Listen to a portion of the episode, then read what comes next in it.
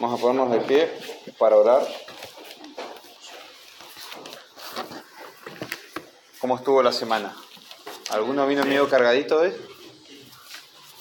Parece que están todos bien ahí. Bueno, si todos andan bien, entonces vamos a agradecer más que pedir. ¿sí? Es bueno ser agradecidos. Vamos a cerrar los ojos. Padre eterno, gracias te damos por tu amor, por tu inmensa misericordia, Padre. Gracias porque si no fuera, Señor amado, por ese amor que tú tienes por nosotros, no estaríamos aquí. Quiero darte las gracias, Padre, por tu Hijo. Gracias porque por Él todos estamos aquí hoy, Señor, porque es Él el que nos da fuerza, el que nos da, Señor amado, ánimos para seguir adelante.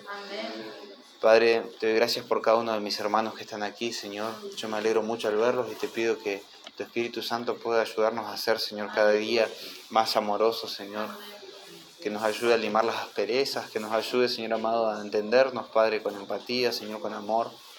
Te pido, Padre, por los corazones hoy, te pido que tú nos hables a todos nosotros, Señor amado. Hemos venido aquí a escucharte, Señor, y a pedirte, Señor amado, que nuestro espíritu sea, Señor amado, alimentado hoy.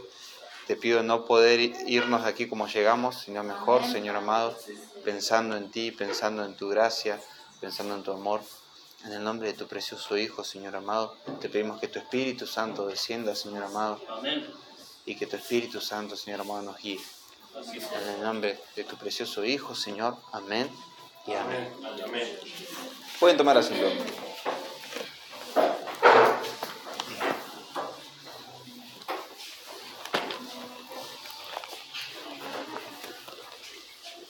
Estamos chicatos ahí. Bueno.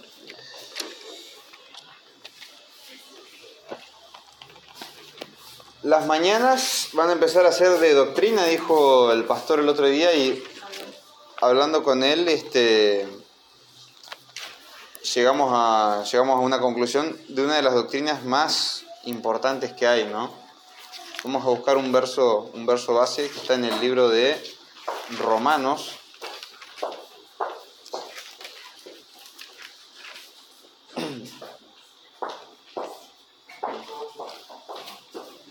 5,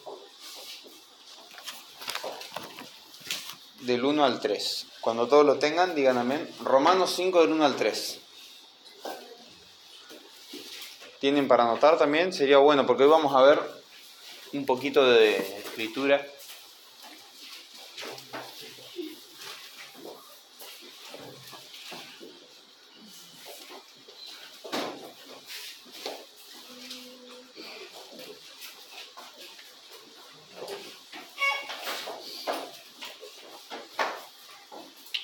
Hoy a ver una de las doctrinas pilares de la iglesia, la justificación por fe.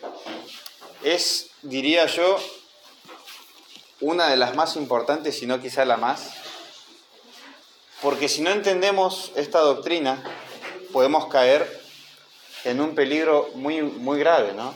Ese peligro es la religiosidad. Esta doctrina es la doctrina de la justificación por fe. ¿ok?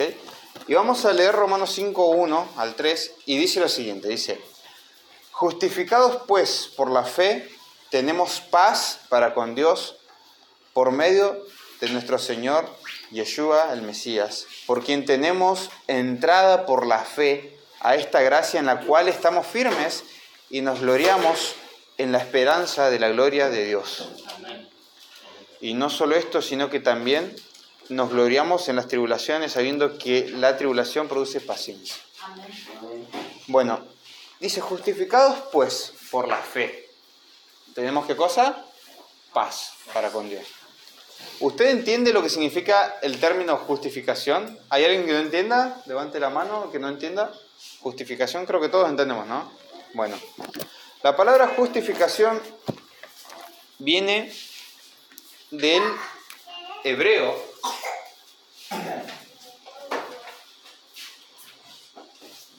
Sadak, del griego, eh, en griego estaba, era más difícil el término. En griego es Dakaio.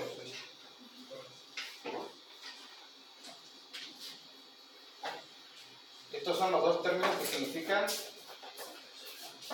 justicia.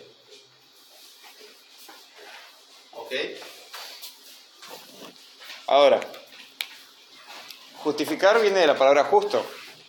¿Qué es alguien justo? ¿Qué es la justicia según Dios? ¿Quién, se anima a responder? Hacer lo correcto. Eso, eso es justicia. Guardar sus mandamientos. Muy bien. Justificar viene de ese término, que significa absolver, declarar justo y también lo opuesto a condenar. Podemos ver, por ejemplo, un ejemplo en Deuteronomio 25.1. Si alguno lo quiere buscar y leerlo, Deuteronomio 25.1.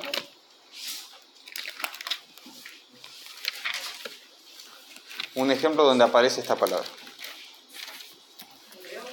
Sí, sí, sí. sí. Dice, si hubiere pleito entre algunos y acudieren al tribunal para que los jueces lo juzguen, estos absolverán al justo y condenarán al culpable. Ok. Ese es el concepto de justificación. ¿A quién, a quién absolvían? Al justo y, al, y condenaban al culpable. ¿ok? Esa es la forma en que Dios trabaja con nosotros. Dice la palabra, ah, acá está el borrador. Dice la palabra que todos somos este, pecadores. ¿ok? ¿Ustedes saben lo que significa pecador? La palabra pecado, ¿alguien sabe? Errar al blanco, exacto. Pecado es igual a errar. Errar al blanco. Esto tiene que ver con el tiro al blanco, ¿no? Es lo mismo, cuando uno no llega al objetivo, ¿no? ¿Cuál es nuestro objetivo según Dios? Ser justos, ser santos. Dice, ustedes son un pueblo santo, ¿no? Pero hay un problema. Nuestra carne nunca quiere hacer las cosas 100% bien. Dice, el espíritu está dispuesto, pero la carne es débil. ¿ok? Eso el maestro mismo lo dijo. Entendiendo eso, nosotros vemos que hay un problema de raíz con nosotros, con nuestro ser. ¿ok? La, la Biblia nos muestra la humanidad como un acusado, sentado en el estrado del acusado, y a Dios como juez de toda la tierra. ¿Ok? Por ejemplo, en Génesis 18 Dios juzga a Sodoma y a Gomorra, pero Abraham intercede como abogado delante de Dios eh, y, él, eh, y, él al juzgar al mundo. Dice, Él es el juez justo. Abraham viene a ser, en este caso, como un mediador. ¿no? Dios está enojado, Sodoma y Gomorra era un lugar donde había mucha inmoralidad sexual, pero también había opresión. De hecho, el pecado de Sodoma y Gomorra no fue tanto la inmoralidad, sino la violencia que había. Dice que había tanta violencia que ya era algo insostenible. Y eso desencadenaba también en la inmoralidad. Todos creemos siempre ¿no? que Sodoma y Gomorra era un lugar este, simplemente inmoral. Y no, no era solo eso. No ayudaban al pobre, se oprimían unos con otros. Era, era un lugar muy violento. Entonces dice que Dios se enojó tanto que Abraham tuvo que interceder. Dios, pero si hubiera 50 justos, si hubiera 45, si hubiera, hasta llegar al número de 10, si hubiera 10 justos, ¿qué harías Dios? ¿Vas a destruir al culpable junto con el, con el inocente? Si hubiera 10 justos, dice Dios, no destruiría la ciudad por causa de esos 10 justos. Pero hasta ahí llegó, dice que había uno solo, y era justo a media. no era 100% justo, era medio, medio que tiraba para el lado que le convenía. Entonces dice que Dios libraba al justo, pero Sodoma y Gomorra dice que los fulminó con azufre que cayó del cielo. Ahora, anda para allá. Para allá. Eh. Ahora, nosotros estamos sentados en el banquillo del acusado, ¿ok? Está el acusado, en este caso Bruno está sentado ahí, y viene el diablo como un fiscal. Viene el diablo y dice, dice, Señor Dios, acá tengo la evidencia. Bruno hizo esto, esto, esto y esto. Él es culpable, ¿no? Y dice que están todos los espíritus, los ángeles, ahí como eh, jurados, prestando atención. Y el juez está ahí escuchando el veredicto, ¿no? Mire, mire usted, Bruno hizo tal cosa, Bruno hizo tal otra. Yo creo que es culpable, ¿no? ¿Y qué va a pensar el juez? El juez va a decir, y sí, es culpable. Pues ahora usted imagínese que en ese momento se levanta Yeshua como un abogado, se arregla el traje y dice, Señor juez, sí, él es culpable, pero yo estoy dispuesto a aceptar el castigo que él se merece. Yo estoy dispuesto. No dijo que, pasaba a ser inocente, dijo que era culpable, pero él pagaba ese precio. ¿Ok? Anote eso. Yeshua paga por nuestra culpa. Dice la palabra que nosotros somos malos, pero no malos un poquito, somos malos en serio. Vamos a, a verlo en el libro de Génesis. Génesis 6.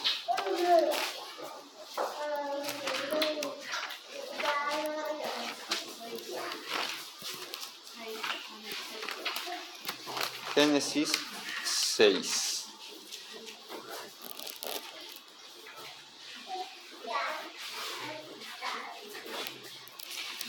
Seis, cinco. ¿Todos lo tienen? Bueno. Génesis 6.5 dice, y vio Yahweh que la maldad de los hombres era mucha en la tierra, y que todo designio de los pensamientos del corazón de ellos era de continuo solamente el mal. Y se arrepintió el Señor de haber hecho al hombre en la tierra y le dolió en su corazón. ¿Y saben cuál fue el, cuál fue el, el veredicto? Eh, el veredicto que Dios dio en su corazón fue el siguiente, dice, raeré sobre la faz de la, sobre la, faz de la tierra a los hombres que he creado, desde el hombre hasta la bestia y hasta el reptil y hasta las aves del cielo, pues me arrepiento de haberlos hecho. Pero Noé halló gracia ante los ojos de Dios. ¿Cuál fue el veredicto para la raza humana? Condenado. Memorice esa palabra.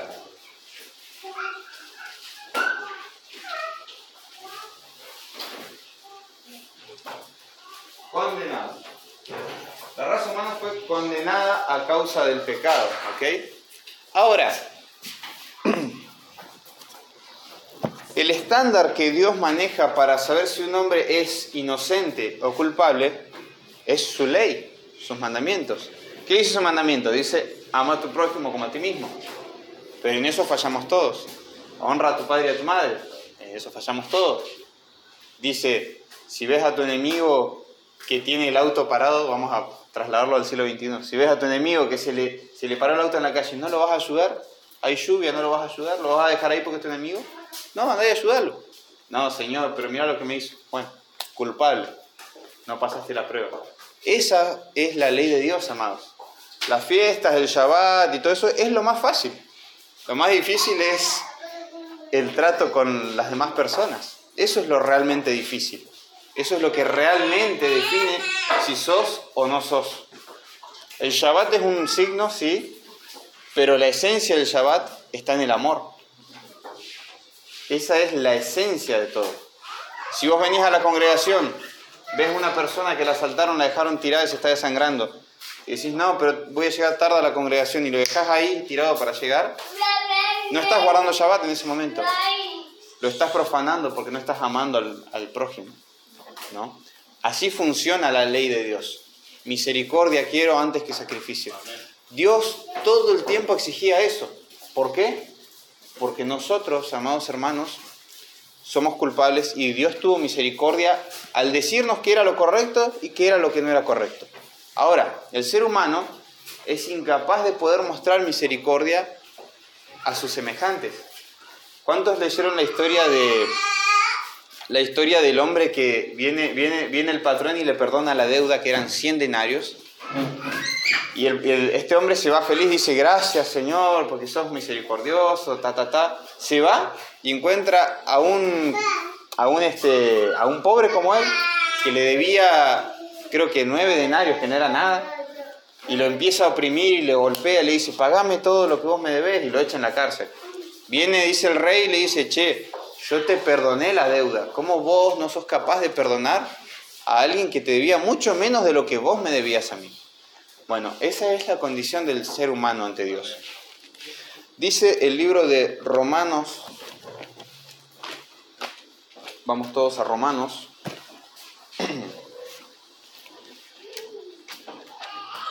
un segundo que encuentre el versículo, Romanos 3, ya este lo conocen de memoria, siempre, siempre lo leo.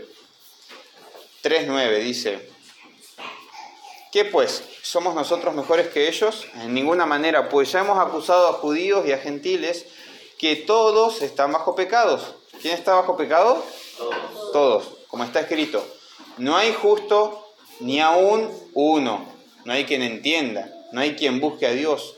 Todos se desviaron. A una se hicieron como inútiles. Esa es la condición de nosotros en el pecado. Somos inútiles. No servimos para nada siendo pecadores. No hay quien haga lo bueno, no hay ni siquiera uno. Sepulcro abierto es su garganta, con su lengua engañan, veneno de áspides hay debajo de sus labios. Su boca está llena de maldad y de amargura. Sus pies se apresuran para derramar sangre. Quebranto y desventura hay en sus caminos. Y no conociendo camino de paz, no hay temor de Dios delante de sus ojos. Pues sabemos que todo lo que la ley dice, lo dice a los que están bajo la ley, para que toda boca se cierre y todo el mundo quede bajo el juicio de Dios, ya que por las obras de la ley ningún ser humano será justificado delante de Dios, porque por medio de la ley es el conocimiento del pecado. ¿Alguno se creía bueno acá? ¿Alguno dice yo guardo Shabbat, soy mejor que aquel? No vale de nada no vale de nada y esa es, amados hermanos, la doctrina más importante que tenemos. Nuestra condición es pecadores. Nuestro derecho es condena. Ahora, hay una esperanza, no, no crean que el hermano vino a, tirar todo abajo, no, no. Mala onda el hermano. tenemos, gracias a Dios, tenemos la redención. ¿Quién sabe lo que significa esa palabra? Redención. ¿Alguien sabe la raíz de esa palabra? ¿De dónde proviene? Bueno, la redención era lo siguiente. Póngale que Pablo era un esclavo, ¿no? Lo habían, se lo habían llevado de su casa, alguien lo, lo hizo esclavo y se lo vendió a otra persona. Venía una persona con mucho dinero y buen corazón y lo veía a Pablito, pobre ahí, cargando piedras, ahí todo doblado. Y decía, ¿cuánto, ¿cuánto sale ese esclavo? Yo lo compré por tres denarios, ponele, ¿no? Bueno, toma, te doy tres denarios, vendémelo a mí. Dice que compraba el esclavo y esta persona decía, bueno, ahora, a partir de ahora, sos libre, ya no vas a ser más esclavo. Y dice que el, esclavo quedaba como diciendo, pero si yo no soy nada, soy un esclavo. No, hoy sos alguien. Y dice que esa persona pasaba a ser un ciudadano más, alguien libre. Eso, amados hermanos, es redención. Y eso es lo que hizo Dios con nosotros. Nosotros éramos esclavos del pecado, esclavos de nuestra propia libertad. ¿Cuántos han escuchado la canción esa que dice, yo viví siempre a mi manera? La canción de Frank Sinatra. Linda la canción, pero saben que vivir a mi manera es hacerme esclavo de mí mismo, esclavo del pecado.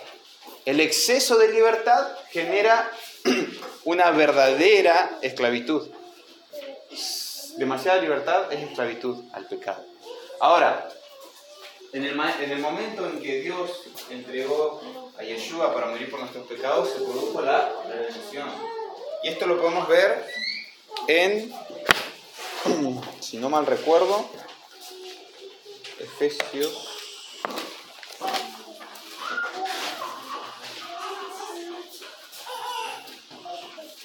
Eh, no, en Colosenses 2, 13. Colosenses 2, 13. Si no lo quiere buscar, anótelo, no hay problema, lo, lo puede buscar después, no hay problema. Colosenses 2, 13. ¿Todos lo tienen? Dice, y a ustedes, estando muertos en pecados y en la incircuncisión de vuestra carne, les dio vida juntamente con Él, perdonándolos todos los pecados, anulando el acta de los decretos que había contra nosotros, que nos era contraria, quitándola de en medio y clavándola en la cruz, despojando a los principados y a las potestades, las exhibió públicamente, triunfando sobre ellos en la cruz. Esa fue, amados hermanos, la redención que Dios hizo con nosotros.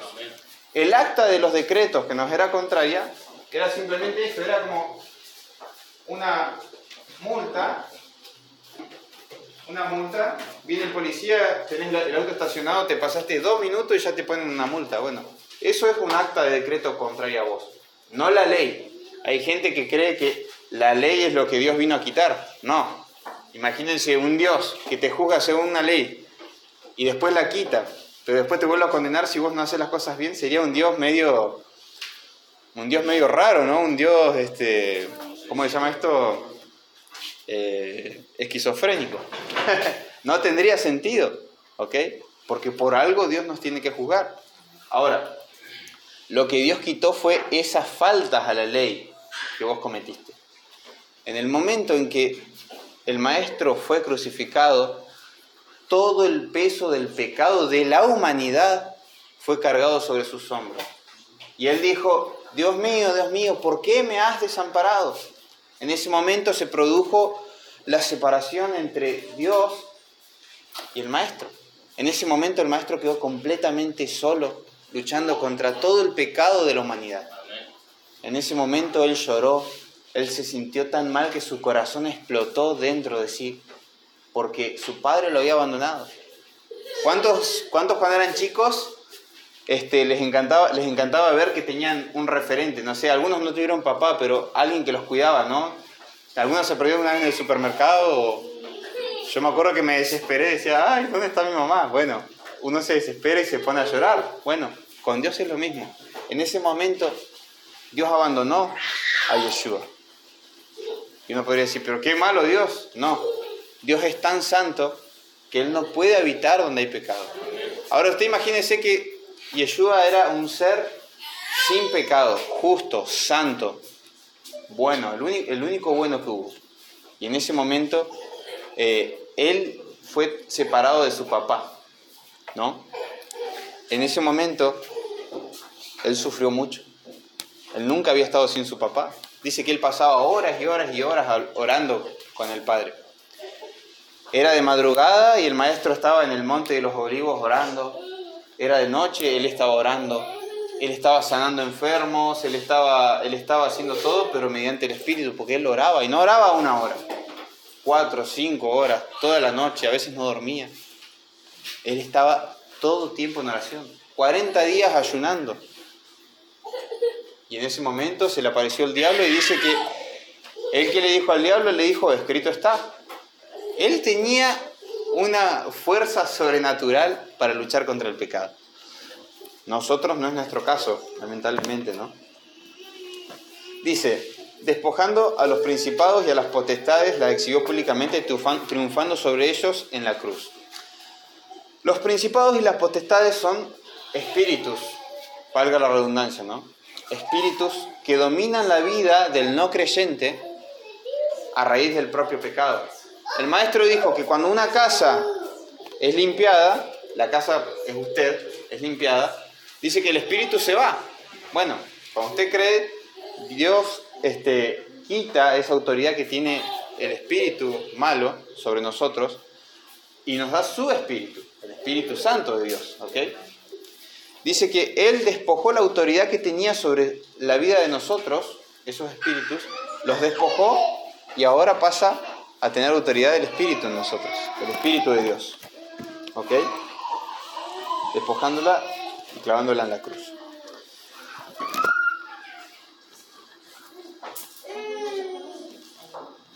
Dios ha establecido un conjunto de metas, o más bien un estándar de vida. A esto se le llama ley, instrucción o mandamientos. Cuando uno vive según ese conjunto de normas, es llamado justo o inocente. Ahora tenemos un problema. En Santiago 2.10 podemos encontrar este problema. Santiago 2.10. El que lo encuentre, léalo por favor. Sí. ¿El 10 nada más? Sí, el 10. Porque cualquiera que guardare toda la ley, pero ofendiera en un punto, se hace culpable de todos. Ok. Cualquiera que guardare toda la ley, pero ofendiere en un punto, se hace culpable de todos. Así que, ¿qué dice Pablo? Dice, ¿dónde está la jactancia? Está muerta porque nadie puede ser completamente justo siempre. Vamos a ir de nuevo al libro de Romanos.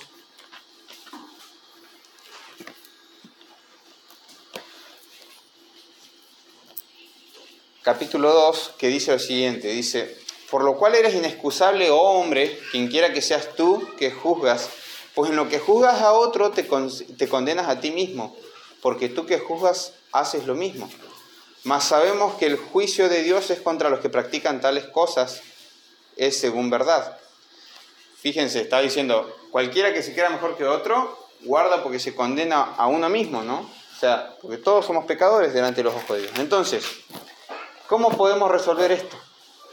Bueno, vamos a leer este, el, el verso 21 del capítulo 3, que dice lo siguiente, dice, pero ahora, aparte de la ley, se ha manifestado la justicia de Dios, testificada por la ley y los profetas. La justicia de Dios por medio de la fe en el Mesías para todos los que creen en Él, porque no hay diferencia por cuanto todos pecaron y están destituidos de la gloria de Dios y serán, eh, y, serán justificados gratuitamente por su gracia, mediante la redención que es en Cristo, a quien Dios puso como propiciación por medio de la fe en su sangre para manifestar su justicia a causa de haber pasado por alto en su paciencia los pecados pasados, con la mira de manifestar en este tiempo su justicia, a fin de que Él sea justo y el que justifica al que es de la fe en Yeshua.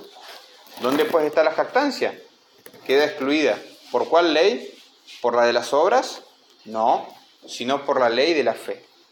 Concluimos pues que el hombre es justificado por fe sin las obras de la ley. ¿Es Dios solamente Dios de los judíos? ¿No es también Dios de los gentiles?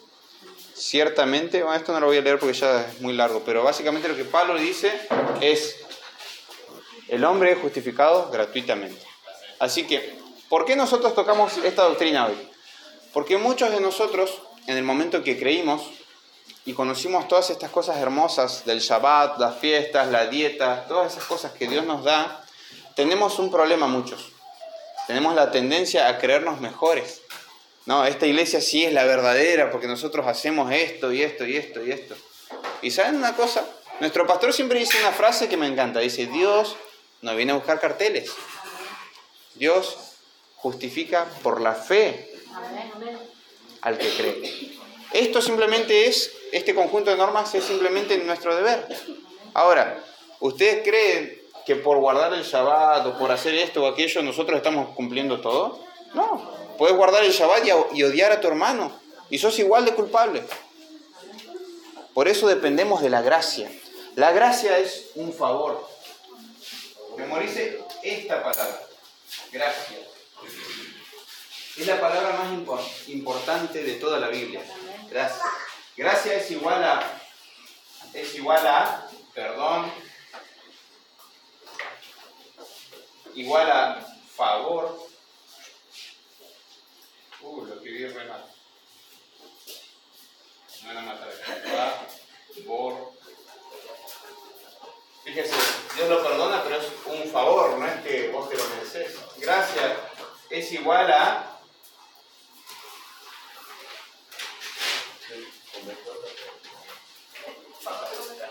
Bueno, ya está.